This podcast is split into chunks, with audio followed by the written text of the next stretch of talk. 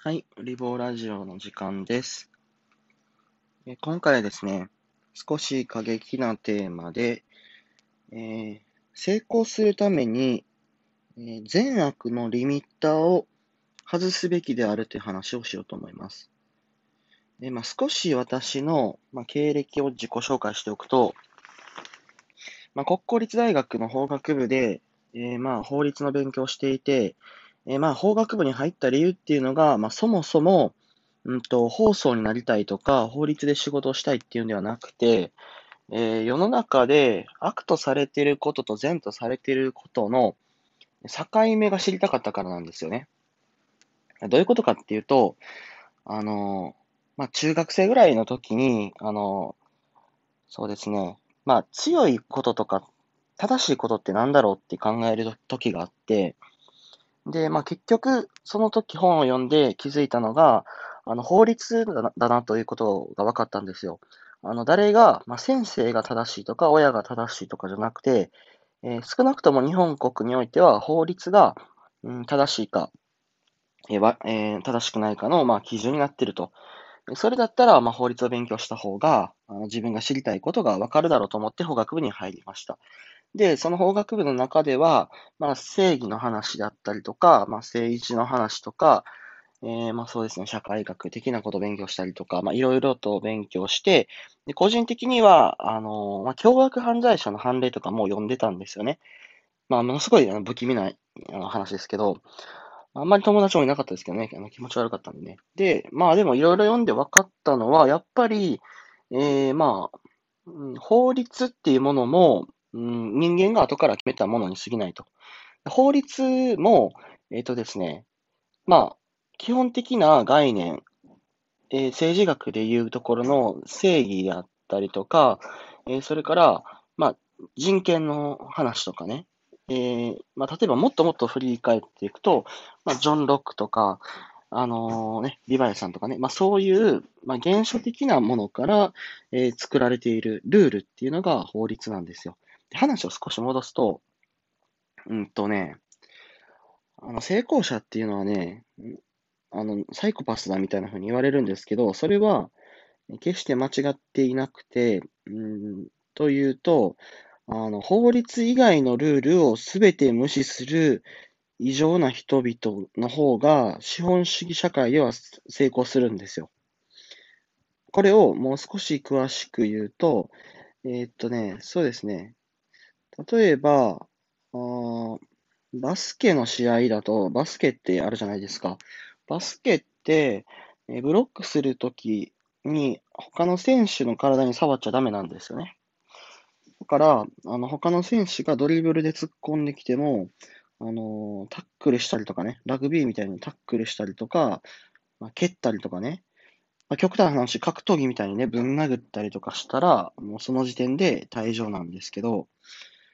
で、だから基本的にバスケの試合ではみんな相手に触らずにブロックしようとしますよね。うん。だけど、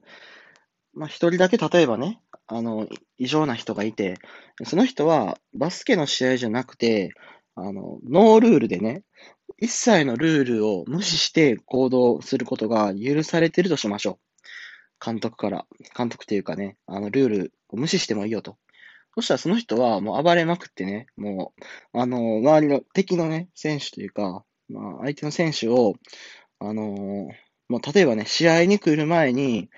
もうなんか、何ですかもうガムテープでぐるぐる巻きにして試合に来れなくしたりとかね。それとか、試合に入ってきた途端に、あのー、そうだな、うん、消防車を連れてきて、消防車から放水攻撃を仕掛けて、選手を全員、あの、水浸しにして、あの、再起不能にするとかね。まあ、わかんないですけど、まあ、とにかくむちゃくちゃなことするとするじゃないですか。うん。まあ、極端な話、そういうことできる人がいるんですよ。世の中ね。で、資本主義の社会っていうのはみんな基本的にはルールを守ります。でもルールを分厚めに守ってるんですよ。分厚めにってどういうことかっていうと、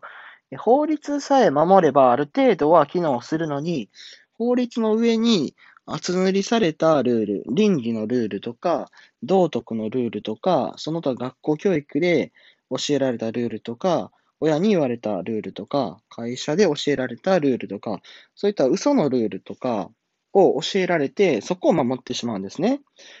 のみのサーカスってあるんですけど、のみのサーカスっていうのは、うんと、のみをたくさん、えー、透明なあの箱に入れとくんですよ。で、透明な箱に入れといたら、のみはその箱のラインが、まあ、自分たちの限界だと考えて、外に行けないんで、その、ある程度時間が経つと、その箱の外に出ようっていうことはしないんですよ。まあ、出れないから。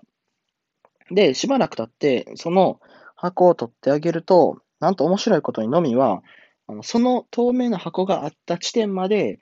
行くんだけど、箱の向こうには行こうとしないっていう。だから、あの、箱を取ったのに、完全にのみの中では行けないっていう、あの、頭になっているから、あの閉じ込められちゃってるんですよね。箱がないのに閉じ込められちゃってる。これはね、おそらく飲みの中に、えー、規範意識っていうものが、規範意識というか、まあ、自分の中に規範ができちゃってるんですよ。これ以上先にはいけないっていう。うん。で、まあ、法学部の私がこんなこと言うと、ちょっと、え？って思われるかもですけど、まあ、日本人っていうのは、ちょっとね、その内的規範っていうか、あの、これはやってはいけないっていう意識が強すぎるんですよね。うん。だから、えっと、これをやってはいけないとか、そんなこと考えない、法律さえ守れば何してもいいっていう人たちが、えー、お金とかパワーとか、まあ、政治力とか、いろんなものを持っていくんですよね。うん。そのことをやっぱり、あの、視聴者さんには知っておいてほしいですね。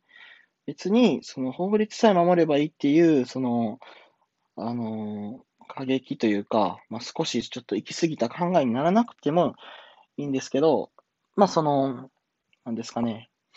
うん、実力者とか成功者はそういう態度で、え、行動していると、うん、いうことをしておくだけでも割と違うかなっていうことですね。だから要するに、あの、ルールが違うんですよ。あの、成功者とか、あの、まあ、実力者とか、まあ、まあ、経営者とかはまあそんな感じですけど、まあ、要するにその人たちが動いてるルールと、一般人が動いてるルールはかなり違うんですよね。例えば、孫正義さんとか見たらわかりますけど、孫正義さんは自分を縛っているルールは多分法律以外ないって考えていて、うん、そうじゃなかったら、あんな風に、あの、だまあね、買収をたくさん仕掛けたりとか、あの、携帯電話の市場を殴り込みに行って、なんかもうすごいこといっぱいやったりとかね、しないですからね。ホリエモンとかもそうですよね。あの、まあ、あまりにも業界に、えー、衝撃を与えすぎたから、まあ、目をつけられてああなっちゃいましたけど、あの人だって、まあ、テレビ局買収しようとしたりとか、世の中の人が思ってもいないようなことができますよね。それは、あの、まあ、発想力がすごいっていうのもあるけど、まあ、自分を縛るルールが法律以外にはないっていうことを、えー、知ってるからなんですよ。うん。